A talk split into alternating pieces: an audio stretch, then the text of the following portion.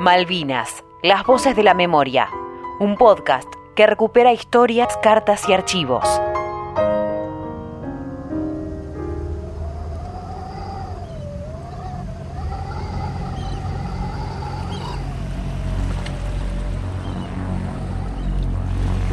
Dictadura y medios.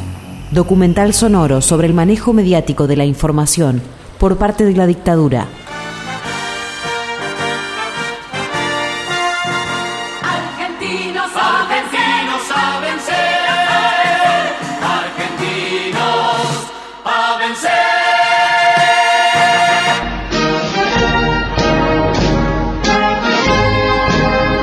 2 de abril de 1982, cuando en la República Argentina es la hora 12, 47 minutos.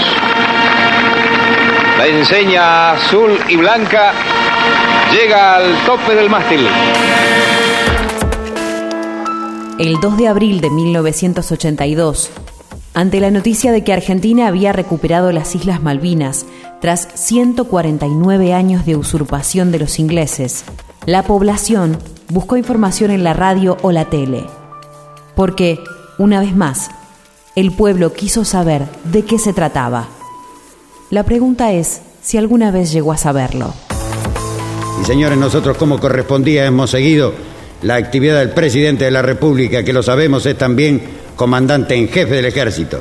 En algún momento de la tarde el teniente general Galtieri dejó la Casa Rosada y caminando por Paseo Colón llegó a la sede del Estado Mayor Conjunto. Allí fue recibido de esta manera.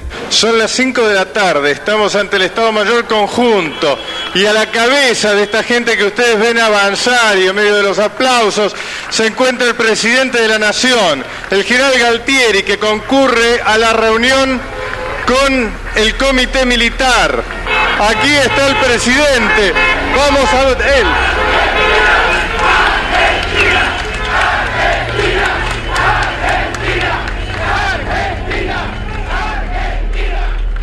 Es difícil imaginarlo hoy, pero por entonces, 40 años atrás, solo existían cuatro canales de televisión nacionales y varios provinciales que, en general, reproducían lo que se generaba en las cabeceras de Buenos Aires. Ninguno de ellos emitía las 24 horas. Nosotros queremos saber en este preciso momento cómo están las cosas frente a la Casa de Gobierno o en torno de la sede gubernamental. Mancini, por favor, adelante con el equipo allí instalado. Gracias, Leonardo Chocrón. Estamos a 70 metros de la Cámara, exactamente sobre la azotea de la Casa de Gobierno. Dice la historia argentina que esta es la cita, el lugar de las grandes convocatorias. Y también se dice, también se dice que una vez en el año 1810 alguien puso en duda la presencia del pueblo y otro contestó, haced sonar las campanas de Cabildo y el pueblo sabréis dónde está. Aquí está el pueblo argentino acercándose poco a poco. El grito es constante. Argentina, Argentina. Entendemos que este es el preludio de un gran fasto argentino. Por eso le pedimos a alguien que aquí grite lo que estamos deseando escuchar. Este es el espíritu que tenemos en la Plaza de Mayo. Adelante ustedes en 60 minutos.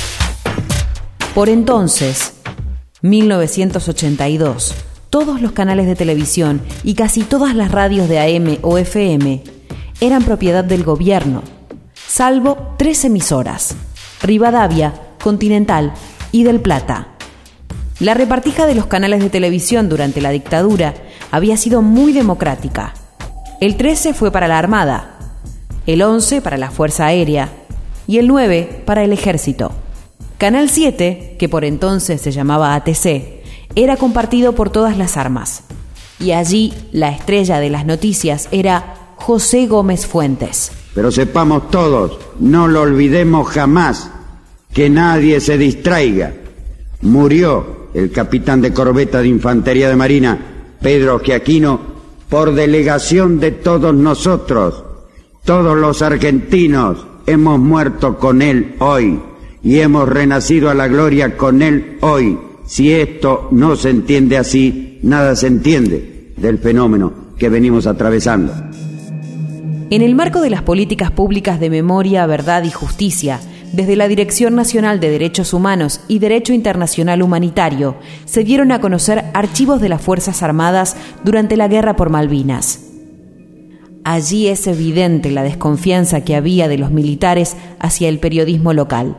Uno de los documentos establece que, para esta campaña, en referencia a Malvinas, deberá considerarse la permanente presión en contra de este objetivo que representan los medios masivos de comunicación social que justamente magnifican el poderío naval enemigo. Otra información, en breves instantes parte con rumbo a las Malvinas un avión con 10 técnicos de televisión que está encabezado por el secretario de Información Pública de la provincia de Misiones que llevará un equipo de televisión para instalar en las Malvinas el primer canal. Va a llevar el nombre de LU78 Canal 7 Islas Malvinas. Va a transmitir en color, cubrirá todo el archipiélago y con un panel irradiante podrá aumentar 20 veces su intensidad.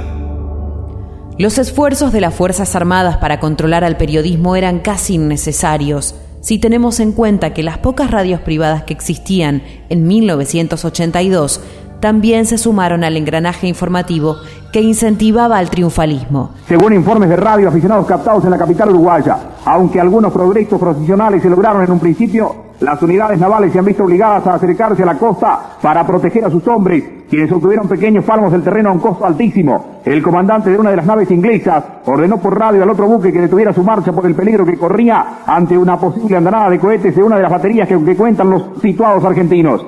Analistas militares especulan que dadas las horas transcurridas desde el desembarco británico, sin que se informara de éxito alguno en el operativo, la situación de los efectivos del Reino Unido tiene que ser a este punto crítica. Agregaron que de poder concretar la toma de las Georgias sería un altísimo costo. Radio Rivadavia era por entonces la emisora más escuchada en el país. A tal punto que por momentos lograba más del 80% de la audiencia. Esta estación organizó la cadena privada Soberanía Nacional y llegó a convocar a la población a Plaza de Mayo. En Radio Continental había pocas excepciones a los discursos uniformes, aunque no tanto. Viva la Argentina, compadre. Uno de ellos era Hugo Guerrero Martínez. Y allá vamos a la Plaza de Mayo. Atención, está ya el móvil, me dijeron, con el señor Edgardo Alfano. Así es, muchas gracias Hugo Guerrero Martínez y estamos instalados justo frente a la puerta principal de esta casa de gobierno. Y aquí... De esa casa de gobierno. ¿Ya has visto la cara al general o no? Todavía no, la gente sí quiere ver las caras. De que salga, que salga, que salga. Don Leopoldo, salga, por favor, no se haga de rogar, ¿ah? Eso es lo que le está pidiendo la gente. Bueno. Y hay alrededor de algo más de mil personas. Pero eso sí, que no levante los brazos ni se sonría demasiado, por favor. Eh, ¿Tendrías tu oportunidad de acercar a alguien del público y charlar con él antes de despedirnos? Porque ya está Magdalena Ruiz Guiñazú, como se dice familiarmente hablando, que rompe las winchas para lanzarse a la carrera de información y comentario.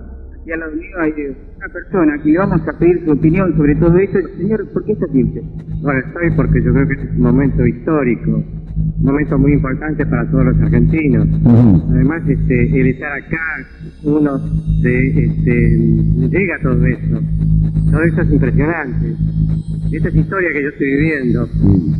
Y lo más gracioso que he vivido en mi vida. muy bien, muy bien. Muy bien. Eh, efectivamente, ¿no?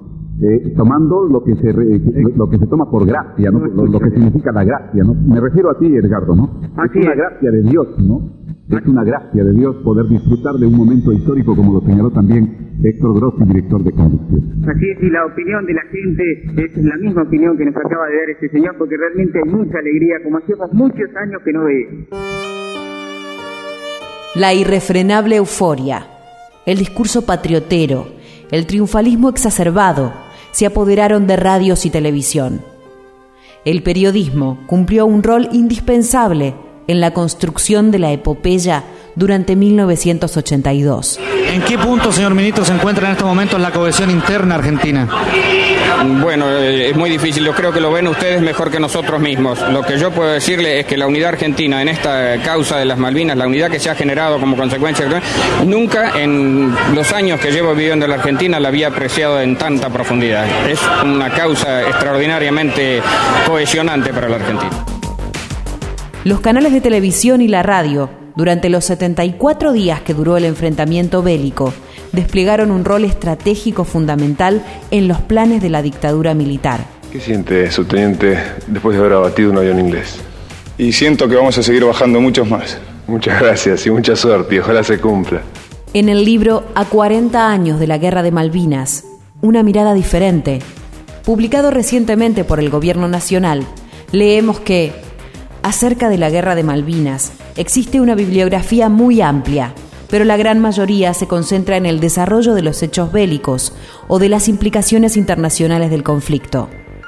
Algunas publicaciones analizan tangencialmente el reflejo de la guerra en los medios, la falta de información, la censura y el engaño como parte de las propias operaciones militares.